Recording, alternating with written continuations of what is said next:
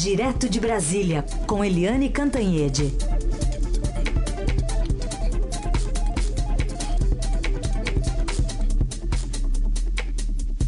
Oi, Eliane, bom dia. Bom dia, Heisen. Bom dia, ouvintes. Bom, você vai comentar aqui logo de início essa questão envolvendo as buscas, essa tragédia lá em Brumadinho, mas antes eu vou pedir, vamos ouvir aqui uma atualização. É, nós temos aqui informações com 84 mortos, dos quais 67 até agora identificados, 276 desaparecidos. É o sexto dia de buscas sendo realizado desde as quatro da madrugada. E o repórter André Borges, né, um dos repórteres do Estadão lá em Brumadinho, traz mais detalhes. Você também está acompanhando o drama das famílias, né, André? Bom dia. Bom dia, Heisen. Bom dia, Eliane. Bom dia também aos ouvintes aí da Eldorado. É, sim, eu estou aqui nesse momento próximo do que de uma área que é conhecida Morro do Querosene. É uma área muito próxima aqui da, da barragem, né, que, que estourou. Estamos acompanhando a movimentação. A gente está indo aí para o sexto dia e, e Brumadinho, Heisen, é, é virou, está virando praticamente assim, é uma área completamente militarizada. Você tem é, agora um efetivo de policiais chegando muito forte para cá também, mais corpo de bombeiros. Há, há uma preocupação com essa questão de, de saques nas, nas residências e tal, que muitas delas na, na região do entorno que foi ali tomado pela lama ainda estão vazias, as pessoas vão voltando aos poucos, mas é, a polícia está preocupada com, com esse tipo de, de ação, como é que pode isso, isso acontecer, mas é, é a realidade. É, agora tem um efeito também, um reflexo isso, porque fica muito difícil você trafegar para qualquer lado aqui, né? As estradas elas foram tomadas pela lama, as principais, é, de terra ou de asfalto, então você tem que, para você chegar num lugar que está a, a 10 quilômetros de você, você tem que dar uma volta, como a gente fez ontem, a reportagem, de 75 quilômetros, para rodear uma área inteira de serra, para conseguir chegar naquele outro ponto, né? É, então está muito, tá muito difícil transitar pela região, o clima é, em, em, em Brumadinho é de consternação, muita gente, assim, é, é, conversamos com muitos familiares ontem, trazendo relatos é, é das famílias, familiares, é, não da só da, daquelas pessoas que já estão confirmadas, que, que morreram, mas é, familiares dos desaparecidos. E, e há um clima de realmente, assim, de, de consternação, de desespero geral, uma situação ainda muito difícil por aqui e a gente ainda não tem ideia de quando esse clima vai passar. E dessas histórias, só para a gente fechar, estou vendo aqui as fotos, né, os depoimentos hoje no Estadão. Você destaca alguma em especial, André? É, eu, eu, assim, é, é, cada história que você ouve é, é, é uma situação tão difícil, porque é, são, são, dramas, são assim coisas que você fala não é possível. as pessoas ficam buscando explicações de alguma maneira para tentar lidar com aquilo que aconteceu. Eu fiquei particularmente muito tocado com uma história do senhor Wilson, que a gente conheceu, a maioria das pessoas que estavam até agora e a gente conversou ali, a maior parte realmente eram, eram, eram funcionários que trabalhavam ou diretamente ou a grande parte deles terceirizado é, para de outras empresas, né, que prestavam serviços ali para a Vale. São efetivamente funcionários da Vale, mas assim muitos subcontratados por outras companhias. O senhor Wilson, ele, ele é pai de uma menina é, que, que tinha 16 anos, tinha acabado de arrumar ali um, o primeiro emprego dela. Ela estava há quatro dias, tinha começado na segunda-feira, estava indo para o quinto dia de trabalho dela, na pousada. Uma pousada que foi absolutamente coberta é, pela lama até o teto. Ela estava quatro dias de trabalho ali, ela tinha arrumado um, um serviço de, de camareira, e, e tinha começado a trabalhar, tinha prometido para o pai que o primeiro salário ia ajudar a, a reformar a casa deles. Uma menina que, nas palavras do pai, era bastante vaidosa, é, feliz, ficava tirando. Quando eu perguntei para ele quem era a filha dele, ele falou: Olha, minha filha era uma menina muito bonita e ficava me pedindo para levar batom e esmalte para casa. Se eu não levava, brigava comigo. Estava muito feliz que tinha começado a trabalhar na pousada como camareira, uma Sim. garota de, de 16 anos. E um senhor muito humilde, pedreiro, estava ali, é, é, num canto, sozinho, esperando alguma informação é, que chegasse sobre a filha dele. Uhum. Eu perguntei se ele ainda tinha esperança de encontrá-la viva. Ele chorou profundamente, como, como acontece com as famílias que estão esperando, é, e disse que não, que ele só queria encontrar o, o corpo da filha. É, esse é o clima é, que, que, você vê e, e você passa uhum. pelas ruas, Heisen, você vê as pessoas andando. Tem gente and, entrando no mato em alguns lugares. Sim. É, você chega na, naqueles pontos onde a polícia bloqueou, porque lá embaixo a lama ainda está ali, por mais que a margem comece a secar, é um, é um chão completamente traiçoeiro. É, a, o próprio corpo de bombeiros não avança, os voluntários não avançam tanto, avançam com muito cuidado, porque sabe que se afundar ali é uma situação de extremo risco mesmo, porque parece que puxa você para dentro. Uhum. Então, é, é, é estão todas bloqueadas. Você chega nesses bloqueios, você encontra familiares, né? Estão ali, afinal a gente está falando ainda de quase 300 desaparecidos. Você, em média, portanto, você tem aqui 1.200, 1.500 pessoas ligadas a essas famílias de desaparecidos que estão em algum lugar na cidade buscando informação. É realmente assim uma situação muito difícil. Muito bem. Tá aí o relato do André Borges, enviado especial do Estadão. Agradece aí ao André, um bom trabalho, André. Até uma próxima obrigado. aí. Obrigado. Obrigado, Eli... senhor. Obrigado. Obrigado. Eliane, olha, acho que a gente foi um pouco para Brumadinho, né, com essas palavras do André, né?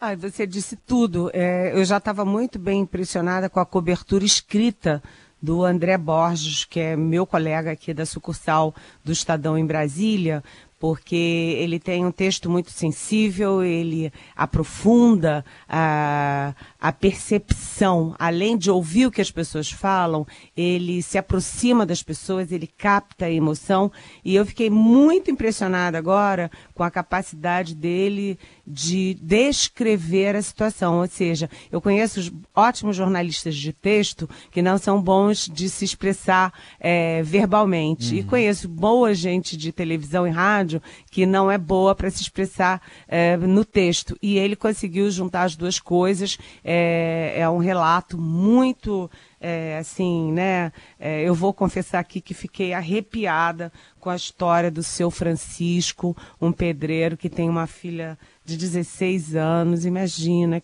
no seu quinto dia de trabalho, eu nem vou falar, senão daqui a pouco eu estou chorando aqui. Uhum. É um relato assim, a gente pensa, né, 300 desaparecidos, é, 84 mortos, a gente fica falando em números, mas uma pessoa dessas é uma tragédia nela mesmo. E agora você pensa, 5 pessoas, 10 pessoas, 20 pessoas, 300 pessoas estão vivendo esse desespero. É um desespero que é deles, mas que também é um pouco de cada um de nós, porque é, são os nossos brasileiros passando por uma dor e um horror que a gente nem imagina, né? Nem imagina. Muito bem, eu chamo a atenção então para o nosso ouvinte é, para é, ler essa reportagem, está bem legal aqui no Estadão, também no portal estadão.com.br, ilustrada com fotos do Wilton Júnior também, né? Enfim, é, é uma emoção realmente ler. Estava lendo aqui a reportagem agora há pouco, antes de começar a falar com você, Eliane. Bom, mas a Vale anunciou também medidas, né? Agora então vai acabar com as barragens, como a de Brumadinho.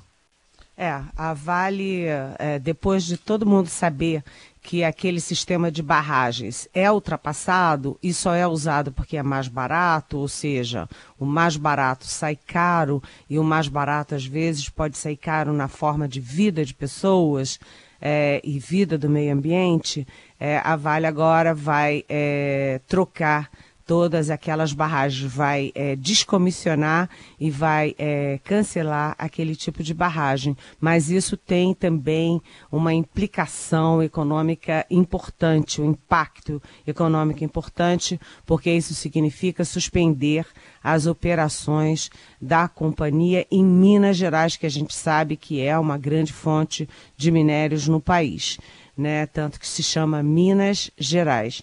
É, isso significa que a companhia que já tem é, 12 bilhões bloqueados, é, que já tem aí é, uma queda de mais de 70 bilhões de reais é, em valor de mercado, vai perder também mais 5 bilhões é, também pela falta de operação em Minas por pelo menos três anos e além de ter agora também um processo, sofrer um processo também nos Estados Unidos. Ou seja, é, Heisen, isso é assim.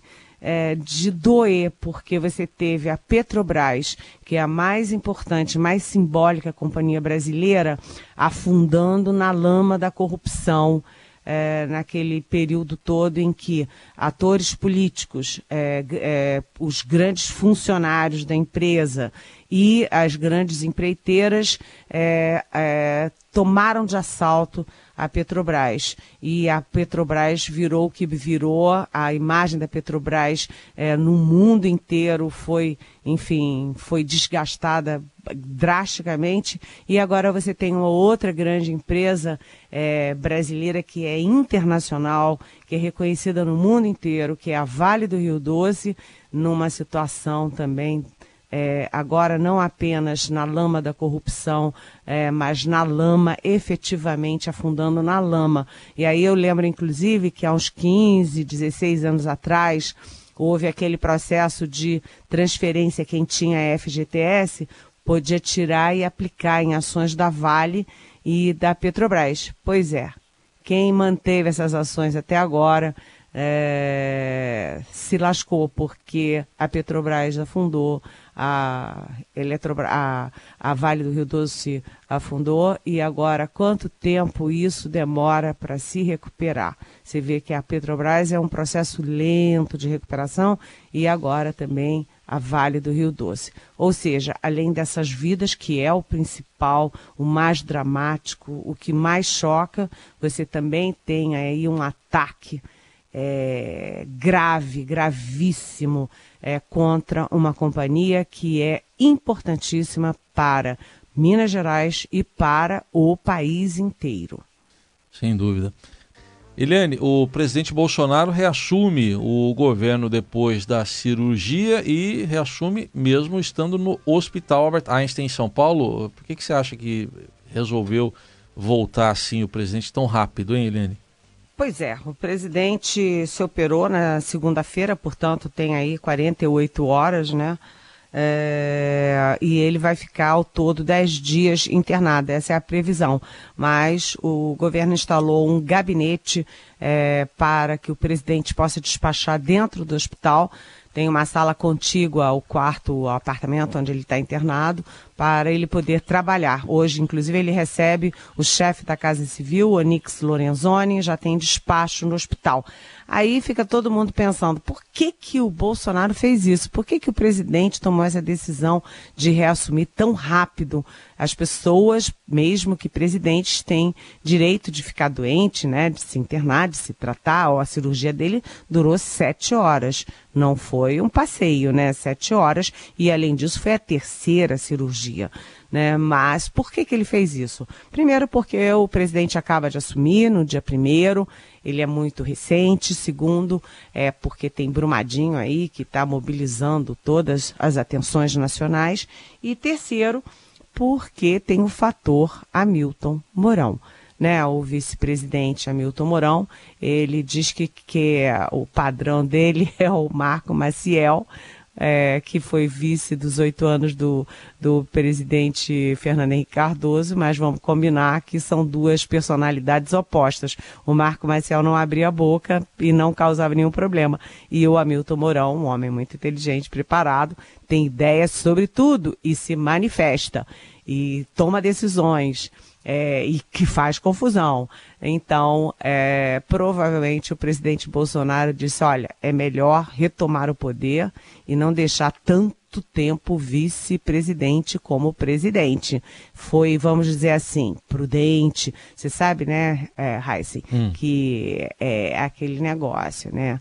É, caldo de galinha, Sim. né? A gente sabe que caldo de galinha não faz mal a ninguém, né? Muito bem. Cautela Marco... e caldo de galinha não fazem mal a ninguém, né? A comparação com o Marco Maciel é... É, o, ele que disse, o Mourão é, então, disse que é. ele ia ser um vice-presidente é, inspirado no Marco Maciel. Sim. Aí se tem duas personalidades opostas. É, nada a ver a personalidade. Bom, Eliane, temos outros assuntos também, mas também perguntas de ouvintes. Dá para a gente juntar aqui assuntos que você ia comentar com perguntas de ouvintes. Um deles é, é essa eleição agora para a presidência do, da Câmara e também para a presidência do Senado. Na Câmara parece que está mais encaminhada aí com o Rodrigo Maia. No Senado, uma indefinição. E tem um ouvinte nosso aqui, que é o Carlos Eduardo das Perdizes. Ele pergunta: o Renan Calheiros vai concorrer de novo ao Senado? Ele está falando da presidência, né? O governo do Bolsonaro vai apoiá-lo, ninguém aguenta mais. O que você diz para o Carlos Eduardo? Oi, Carlos Eduardo, bom dia, bem-vindo. Olha, é, é o que os bolsonaristas se perguntam, né? Será que o Bolsonaro apoiaria o Renan Calheiros? É, ninguém aguenta mais. É, o Renan Calheiros não admite, é, não admite publicamente que é candidato, mas todo mundo sabe, a torcida do Flamengo, do Corinthians, do Palmeiras, do Santos, do São Paulo, todo mundo sabe que o Renan Calheiros é candidato, sim, a um quinto mandato de presidente do Senado Federal. Um homem muito experiente, um parlamentar que tem liderança, tem força, é, que foi vitorioso, ele e o filho dele foram vitoriosos nas eleições. É, só que as forças contrárias também se movem. Né? E ontem eu, eu estava num hotel de Brasília, ali no barzinho, conversando com uma fonte, uma fonte de informação, e de repente quem é que estava é, a próxima a mim, reunido com é, parlamentares do PSL. O Flávio Bolsonaro, que é o filho do presidente, eleito agora senador. E ele estava conversando com, por exemplo, o Major Olímpio. Evidentemente, há dois dias do início dos trabalhos e há dois dias é, e da disputa pelas presidências, o Flávio Bolsonaro certamente estava discutindo presidência. É, há toda uma articulação para tirar o Renan Calheiros e substituí-lo é, por, uh, pela senadora é, Simone Tebet, é, que é do MDB. Por como o MDB é a maior bancada, há um reconhecimento de que Uh, a maior bancada sempre é, é, tem precedência para a eleição do Senado. E a Simone Tebet passou a ser a principal, é, vamos dizer, contendora contra o Renan Cadeiros. E aí eu tenho uma informação aqui na Rádio Eldorado que é o seguinte: o PSDB, a bancada do PSDB, é, tende a apoiar a Simone Tebet contra o Renan Calheiros. E aí, se você cria uma onda a favor da Simone Tebet dois dias antes, isso pode mudar o jogo. Já na Câmara, a decisão está praticamente tomada. Né? O Rodrigo Maia, que é o atual presidente, ele é do DEM do Rio de Janeiro, ele está pra, praticamente consolidado como favorito e os aliados dele já falam até na possibilidade de vitória em primeiro turno. Ou seja, Senado está incerto, Câmara está caminhando para ser o Rodrigo Maia. Muito bem, vamos aguardar a eleição na sexta-feira, a definição. E, Eliane, hoje de madrugada saiu uma decisão também lá do desembargador Leandro Paulsen, do, do Tribunal Regional Federal da Quarta Região, negando um pedido para que o ex-presidente Lula fosse ao velório do irmão dele, o Genival Vavá, em São Bernardo do Campo. E em razão disso também tem duas perguntas de ouvintes. Uma delas é da Thaís, Thaís do Butantan, está perguntando o que, que você acha dessa proibição. E a Raquel Ribeiro, aqui pelo WhatsApp, também faz a mesma pergunta, só que ela lembra que eh, na, época, na ditadura ainda, no governo Figueiredo, o ex-presidente Lula foi liberado, estava preso, foi liberado para o enterro da mãe. O que, que você diz, Helene, para as nossas duas ouvintes? Olha, Thaís e Raquel, primeiro, bem-vindas. É, é, uma decisão complicada porque, primeiro, eu não sou juíza, não sou jurista e não li a decisão do desembargador. Mas aqui uh, conversando entre nós, como seres humanos. Né? Uh, as pessoas, por mais que tenham é, cometido crimes, por mais que estejam é, sob custódia do Estado, sejam presas, elas continuam sendo tratadas como pessoas. É, é muito triste o ex-presidente Lula não poder comparecer ao enterro do Vavá, que é o irmão dele. Né? É, há uma dimensão humana nessa decisão e a gente que não é da área de direito, mas que a gente é humano, a gente fica, é, enfim, nesse momento, solidária com o ex-presidente Lula. Uma, um dos problemas é que o Lula, num, num, velório, num enterro como esse, ele pode virar uma grande atração e, portanto, um grande, uma grande manifestação política. Essa é realmente uma preocupação. Mas eu acho que a dimensão humana, nessas horas, se sobrepõe a essas questões políticas. Tudo bem, está aí a análise de Eliane Cantanhede, comentando aí os principais assuntos do dia. Diariamente está com a gente aqui direto de Brasília. Eliane, vamos continuar acompanhando de perto, né? Infelizmente, essa tragédia de Brumadinho e amanhã a gente volta aqui a conversar. Obrigado, beijo, até amanhã. Um beijo, até amanhã.